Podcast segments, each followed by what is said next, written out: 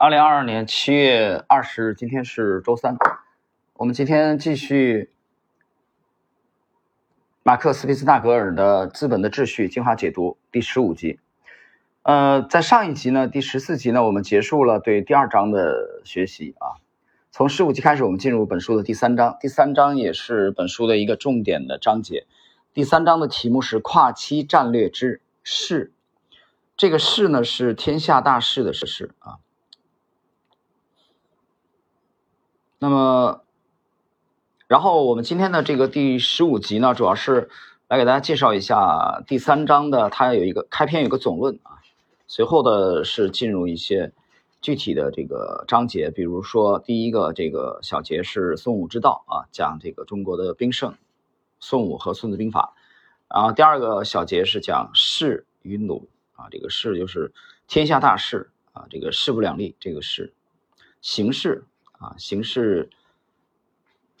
告急啊，形势喜人这个事。然后呢，比如说第三个小节是利啊，直接途径。第四个是讲手谈中的势与力，手谈就是围棋。今天我们先开篇看这个第三章的最前端的有一个总论，总论的这个总论呢，主要是呃作者来介绍比较啊对比这个东西方的两位呃。这个兵圣吧，一位是中国的孙子啊，《孙子兵法》啊及他的著作，然后就是普鲁士的嗯冯克劳塞维茨和他的《战争论》。我们来看具体内容：横跨两千多年、四千多英里，人类历史上两个出奇暴力而又有着高度创造力的时期——中国古代战国时期，以及拿破仑征服欧洲。极大的改变了当时的政治格局，也创生出已成为范本的两套通用战略方法论：孙武兵圣的《孙子兵法》和普鲁士少将卡尔·冯·克劳塞维茨的《战争论》。人们一直错误地认为这两者存在较大差异，在先后顺序及哲学意义上完美的相互补充。《战争论》尤其受到英国军事历史学家巴泽尔·亨利·利德尔哈特爵士的激烈批评。他认为克劳塞维茨主张通过最致命的直接对抗。而发动全面战争，但孙武的主张尽可能避免破坏性冲突，而是通过操纵或欺诈等间接手段制服敌人。停顿一下啊，这里边刚才马克思·皮斯大格尔提到了一位重要的人物啊，除了两部著作，两部著作当然在在全球都非常的知名啊，一个《孙子兵法》，后面还会具体介绍和克劳塞维茨的《战争论》。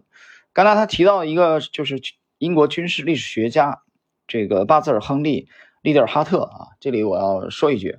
其实熟悉二战史的人，可能很多人都会读过哈特的著作啊。这个他著的应该是有二战史，他是一个著名的这个啊研究军事的啊一位学者啊，关于二战，呃，关于这个军事战略学啊，他都会会有这个相当的这研究，所以大家记住这个名字啊，后文还会出现。然后呢，比较两者的时候，哈特的认为孙武他是呃中国的孙子啊，主要是通过操纵或者欺诈啊间接的手段来制服敌人。其实这种所谓的间接手段，跟我们的撰主马克思·毕斯纳格尔啊的奥地利啊学派的这个投资法强调的迂回啊是完全契合的啊，高度契合的。这个后边还会有具体的讲解，我们看后续内容。对于什么是人类最伟大、最有效战略思想的思考，虽然纷繁复杂，但将使我们更好地理解它是如何应用于人类活动的其他领域与更复杂的目标。我认为其中最重要的就是投资方法啊，特别是奥地利学派投资方法论这条线索可以说是一种元系统，元啊，中国元朝的元，元宇宙那个元。尽管它很难实现，但或许是显而易见的。难点在于它对中间目标的不断追求。进而可以使我们实现一个理想的最终状态，而不是直接的朝着最终目标前进。啊，这是六十四页啊，这个现在我们已经进行到本书的第三章啊，第三章的第二页就是本书的总的第六十四页的第一个自然段了。呃，这里边讲在强调的时候，我们又看到了迂回的这个特点啊，不是直接奔着目标去的，他特别强调过程。接着。第二个自然段，最近对这两部古典著作的某些考察，揭示了卷帙浩繁的战争论与《孙子兵法》之间的战略共性。前者晦涩难懂，需要精心提炼；后者就像密码书，非常细致入微。然而两者间也有明显的联系，都是关于战争对人类的极端偏见和对文明进步的完全诅咒，并且都带着作者对战争的血腥和破坏性的坚定的现实主义。此外，这两位卓越的军事战略家是各自时代的产物。他们既不是纸上谈兵的理论家，也不是冲突的煽动者，而是沉浸在他们自己的战争文化中。毫不奇怪，他们的著作如今也成为美国西点军校等机构的教学范本。除了以上这些相似之处，孙武和克劳塞维茨之间还有一种更加深刻且更具意义上的共性：双方都认识到，并非所有的战斗都是决定性的。更确切地说，采取迂回策略。我们已经讨论过，要好得多。关键在于耐心的获取过程中的优势地位，高效而有目的的实现最终目标。克劳塞维茨使用了中间目的、手段和终极目标的这一理论框架，以下级军官的中间目的作为手段来实现终极目标。孙武使用了相同的跨期策略，当下采取非直接对策，以便在未来能够直接达成目标。总而言之，在于一个字：是。啊，这个就是势不两立，天下大势啊，形势如何？这个势，停顿一下，这里我要解释一下啊。刚才他就这里刚刚这个作者马克思·毕斯纳格尔提到孙武的时候，他讲当下采取非直接对策，以便在未来能够直接达成目标。啊，这句话很很经典。这里我我岔开啊，延伸一下这里啊，稍微延伸一下。呃，有些人说这个能不能让我这个更？更通俗的理解，我我举个例子啊，大家就容易容易理解它啊。既然提到了战争，提到了东西方的两位兵圣，呃，孙子啊，我们的孙子和这个西方的克劳塞维茨啊，提到了孙子的策略是更侧重于采取非直接的对策，以便在未来能够直接达成目标。然后呢，再往前一点，刚才比较双方共性的时候。啊，比较双方共性的时候，就双方都认识到了在耐心的获取过程中的优势地位啊，这一点让我其实挺有挺有感触的。就是我举例子啊，就是苏玉啊，大家去去研究苏玉的这个一生啊，你发现他的非常非常辉煌的，其实就是在这个四这个四六年啊到四八年。啊，最辉煌的啊，这两到三年的时间内，那么这其中有一个主要特点，就是你发现，在呃三年内战的初期啊，重庆的这个谈判之后啊，后来又撕毁了 双方的这个协议，大打出手啊，双方大打出手的初期的时候，在华中，那么苏玉领导的陈粟吧。啊陈粟领导的这个华野，他的整体的这种啊做法，还是采用这个就是耐心的获取，刚才讲耐心获取过程中的优势地位，很少采用直接的这种啊直接这种这种对抗，或者动不动就要决战啊或者阵地战，很少采用这种策略，基本上还是采用运动中歼敌，采用以还是以游击战为主，还是以这个希望集中优势兵力在某一个局部。啊，占据优势的时候，快速的解决敌人，然后再撤掉啊，撤走或者退出，而并不是这个开始的时候，我们看四六年初的时候，啊，开始就采用这个进攻重点城市啊，啊，这种这种打法，或者去固守固定的城市，比如大家去研究当时的涟水保卫战的啊这个这个案例，你就会发现，那么粟裕的策略，它的目标是什么呢？实际上也是通过时间啊积累优势。这个过程怎么积累优势？就是通过消灭蒋军的有生力量，来逐渐的壮大自己，待时机成熟的时候再进行决战。这个当然后期我们看到了这个豫东战役，看到了济南战役，啊，看到了淮海战役。在此之前的这个苏中七战七捷，就是典型的啊，其实就是运动中歼敌的这种，啊，不是 阵地战，不是决战。因为那个时候，你整体的战略态势来说，你还是守势，啊，你并你的力量并没有比对手更强大，啊，所以刚才谈比较这个克劳塞维茨和孙子的时候，强调了迂回，强调了在你目前的实力没有占优的时候啊，做不到碾压对手的时候，你只能迂回，只能通过这个拉长时间，然后获取过程中的优势，然后积累你的优势。所以，我们整个这一章他特别强调是继续。明智的将领将从敌人身上获取战略优势，在冲突开始前以非武力介入，以避免后续的激战。正如《孙子兵法》中“是故百战百胜，非善之善者也；不战而屈人之兵，善之善者也。”谈到这个“不战而屈人之兵”啊，这是孙子的啊非常经典的啊，可以说是招牌式的军事战略思想啊。这个后期。他有相当的篇幅来论述啊，这个我们就暂时不展开。大家记住啊，不战而屈人之兵，啊，这是孙子的招牌式的。继续，士在英文中的这个翻译的意思啊较为模糊，但通常可以用以下几个词来描述，包括潜力、部署、布局、势力，以及对军事理论家来说最重要的一点——战略优势，可以扩展到位置优势或优势利用。我们可以把它理解成培养当前对未来的影响力。哎，他这个点评挺到位的啊！这个点评就是当前培养当前对未来的影响力，但这个培养需要过程，需要时间啊，所以你你着急不得啊，着急不得。接着，这是这是六十五页的第二个自然段啊，六十五页的最后一个自然段，虽然是啊，这个势不两立的势，在中国。文化中是一个相当普遍的说法，也并没有赋予其任何特殊的哲学意义。但是势啊，大家注意，在本章的学习中啊，我没有特别的说明的话，这个势指的就是势均力敌的这个势，形式的势啊。但是势却是《孙子兵法》中的一个典型概念。当然，本书中类似的目的、手段、终极目标三个层次，对军事家来说，势传达了通过不干涉和不利用。来获得影响力的重要性，而最终确保了战斗优势。因此，孙武的势就像老子的无为。事实上，势更像是一种无为策略。正如老子所言：“行无形。”势作为布局上的优势，与行这一战略布局上的概念有些许重叠。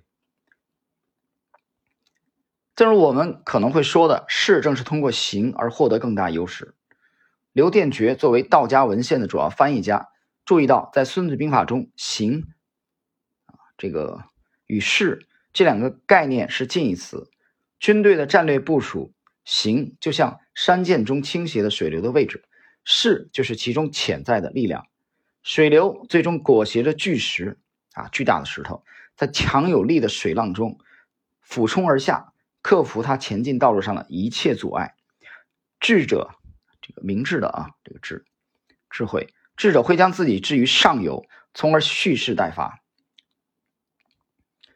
那么接着六十六页的第三个自然段，势有时就像斧头的把手，能够加强斧头的效果。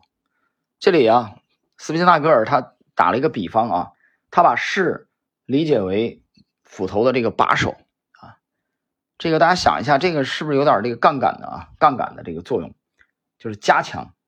啊，加强斧头的效果。所以他这一瞬间，我当时第一遍读的时候，读到这儿的时候，我就想到了，你知道我想到了什么？我想到了阿基米德的那个啊，阿基米德的那个支点。哎，我想到那个了，跟那个联想起来。接着，本书的第六十七页啊，最后一个自然段，就他现在特别。斯宾纳格尔特别开始注重比较孙子和克劳塞维茨《孙子兵法》和《战争论》的这个异同点啊，有什么差异和共同点？六十七页啊，第三章，本书的六十七页的最后一个自然段，我们同样可以在《战争论》中找到势这一概念，它往往出现于军队朝着一个目标，通过特定手段达到最终目的时进行的战略部署中，比如。克劳塞维茨主张抓住一个方向打击敌人，而不应在全面进攻中试图突破敌人坚固的防御而消耗大量资源。因此，这个两者共有的思路终结了几个世纪以来的争论，也改变了人们认为孙子啊孙武和克劳塞维茨截然相反的这一看法。这两位将领，一个中国人，一个普鲁士人，并不是哲学上的两个极端，其战略是十分相似的。呃，刚才呢，其实我通过这个苏宇苏宇将军在，呃，这个解放战争期间啊，在华东在华东的啊，华中的这这个战略，那么强调了去结合当前的自己部队的这个总体的实力啊，来去怎么样去利用这个势，然后间接的迂回的积累优势。而不要轻易的去早期啊，过早的陷入决战，因为你决战你没有你赢的几率很小嘛，对吧？你都压上去，动不动就阵地战、消耗战，你很快就把你家底儿打光了。关于这一点，在早期的时候，这个包括反围剿期间啊，包括这个后来他这个和刘畴西啊，这个巡淮州的那个第第七呃第七军军团吧，七军团的这个所谓的远征。啊，很早全军覆没，其实给粟裕后来的这个战争指挥啊，这个带带来了很大很大的影响。这种影响大到什么程度？大到哪怕是他的上司啊，不管是陈毅也好，不管是最高的指挥毛也好，啊，这个中央军委的这个指令啊，去这个命令，那么一旦粟裕认为这这个命令可能会有问题的话，啊，他都不惜去提出自己的反对意见。所以后来才有了这个滋养殿和这个七臣殿，啊，对，才有了这个对淮海的啊这种据理力争，才有了这个三个纵队坚持不下江南，啊，这个中央军委当时的命令是截然相反的。但事后我们来看，粟裕是对的，粟裕的坚持是对的，啊，但这种坚持其实很难的啊，对，因为你是一个下级嘛，对吧？你这个下级，所以，所以在电报当中，我我们才看到了啊那几个字。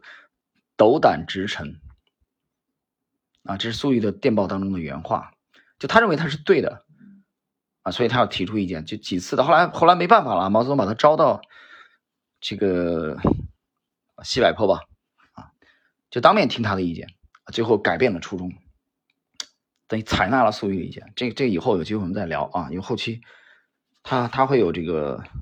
我们结合本书会有会有相关的啊很多的这种案例。好，我们继续进入今天这一集的最后的啊，这个这个总论的最后的部分，六十八页的第一个自然段。克劳塞维茨无疑是最伟大的军事战略家之一，他为人们提供了研究战争策略所需的重要线索与视角，帮助人们更深刻地了解其他复杂的人类追求。正如他在《战争论》中所写道：“因此，我们认为战争是不属于艺术和科学领域的，相反，它是人类社会的一部分。战争往往源于利益冲突。”需要流血牺牲才能使问题得到解决，这也是战争有别于其他冲突的唯一方式。与其将战争与艺术相比，还不如将其与同样因利益冲突而起的商业做比较。此外，它与政治的关系更加密切，而这反过来又可以被认为是一种更大范围内的商业。这个他谈到了战争与商业的啊的联系，嗯。那么他认为，战争论认为它不属于艺术和科学的范畴啊，这个应该没啥问题吧？不属于这个领域，但是它这个跟商业比较密切，而且它与政治的关系啊也很密切。这个其实我觉得很容易理解，我给大家举个例子啊，给大家举个例子，这个呃很很早的时候啊，很早的时候，当时去呃。去读到这个七十四军啊，王耀武的这个七十四军下辖的五十七师啊，就是就是虎贲，很有名的虎贲啊，在坚守常德保卫战的时候，我们知道了这个八千虎贲勇士啊，去抵抗横山勇的第十一军团啊，十一军啊，日本的十一军的侵略，至少有三万人吧，那三万对八千，当然你最后五十七师虎贲也基本上打的差不多了，可能剩个千把人。五十七师师长于承万，啊，在那么困难的啊局面下，装备人员都劣势极端的劣势，而且援军又打不到，会冲不进去嘛？去援助他的这个第十军，啊，还有其他增援部队根本打不进去的情况下，后来几乎是弹尽粮这个粮绝的背景下，也坚持了十多天，消耗了日军的有有生力量，他的八千啊一万一万三吧，大概一万三千多吧，五十七师基本上拼光了啊，拼的最后活下来大概只有十分之一的情况，没有办法了，那么余承万师长才命令突围，在他突围出城之前啊，其实包括蒋一直都把他这个树立为英雄啊，包括舆论一边倒。但真正他突围出去以后，当然了，他突围当中也有做的不好的地方啊，比如说啊，去安排啊车队这这这方面啊是有的确是有欠缺的地方。但是讲的结果是把他押送啊到重庆军事法庭，准备枪毙他。啊，很奇怪，为什么从一个这个抵抗外物的这个民族英雄啊，就因为撤退了，这个讲的这个改变这么大呢？就是因为当时的背景，啊，在昌德保卫战期间，开罗会议召开，啊，三巨头要碰面，啊，蒋要去开会，对吧？在这个期间，罗斯福，啊，还还丘吉尔还是问到了这个五十七师，呃，就问到了这个常德，啊，那意思是你们行吗？能守得住吗？啊，蒋说没没问题，啊，那是我的学生，啊，余承万黄埔一期的嘛，啊，黄埔就不用提了吧，对吧？你林彪那么牛，也是也不过是黄埔四期的。黄埔一期的这边的有徐向前，对吧？举例子，那边的有杜聿明，都是牛人。所以余承万是黄埔一期的，所以蒋告诉啊两位说没问题啊，这个这个五十七师师长是我的学生，那意思是没问题，我们一定要坚守。可是明知道是守不住的，所以余承万后来最大的错误在哪儿呢？最大的错误就在于他没有杀身成仁。啊，无论战死也好，自杀也好，他活着突围了，这就出问题了。所以 政治，政治啊，但是后来在舆论的压力下啊，包括，所以我说老于还是挺有商业头脑啊。他这个除了不断的自己活动啊，给自己脱罪以外，这个包括这个啊军法部的这个何成俊啊等，包括张治中啊这些人都在七十四师的王耀武。啊，包括 九战区的司令长官薛岳都在为他说情啊，都都同情他，对吧？那种情况下，说老实话，你你可以看看英军的抵抗，二战中英军的抵抗，啊，动不动就投降了。为什么？因为他觉得我手下的这个几几千几万的英军士兵的生命再抵抗下去没有意义的，肯定失败定了，当战俘算了。但是，所以东西方这点是有差别的啊。但余承万，我觉得已经拼到那种程度下，突围无可厚非我觉得他是英雄，所以后来没办法啊，蒋等于还是啊，先是从死刑改为五年左右吧，后来又什么来减刑啊，然后后来就释放了啊，就是所以说军事跟政治啊，其实呃你分不开的，分不开的。所以讲那一瞬间，我觉得这种暴怒啊，其实就是因为余承余承万没死嘛。对吧？可是你想过，余承万也是一条生命啊，啊，他他他的这个五十七师的在继续抵抗没有什么意义的情况下，撤出保全剩下的兄弟们的那些兄弟们的生命，难道都只是一个个冰冷的数字吗？所以在政治家眼中啊，这些这些人都是数字啊，所以读到这儿，我觉得还是有一些感慨啊，跟政治其实分不开的。好了，最后的啊一段内容就是六六十八页啊，这个整个总论的最后部分。手段、目的、理论，实际上也暗合于势这一概念中，即不断获取有形啊，亦或无形的上游战略和有利手段，以更好的达到最终目的。因此，其中的首要概念和关键字就是道的表现形式势，以及类似于目的、手段、终极目标三层次的理念，它们都是本书将强调的重点。为了进一步加深理解，我们必须再次回到中国古代这样一个极富哲学多样性的时代。在此期间诞生的这位道家将领，理所当然的成了最著名的军事思想家之一。谁呢？他指的就是孙子啊，《孙子兵法》的作者孙武。当然，这也是我们下一集十六集的内容了啊。十六集我们进入本章的第一个小节啊，总论之后第一个小节，孙武之道。好了，时间关系，我们今天的这是第十五集啊，第三章的开篇。的总论的部分比较了孙武和克劳塞维茨，强调了迂回，强调了通过时间的过程来积累优势啊，最终与敌决战。的策略。好，我们今天这一集就到这里。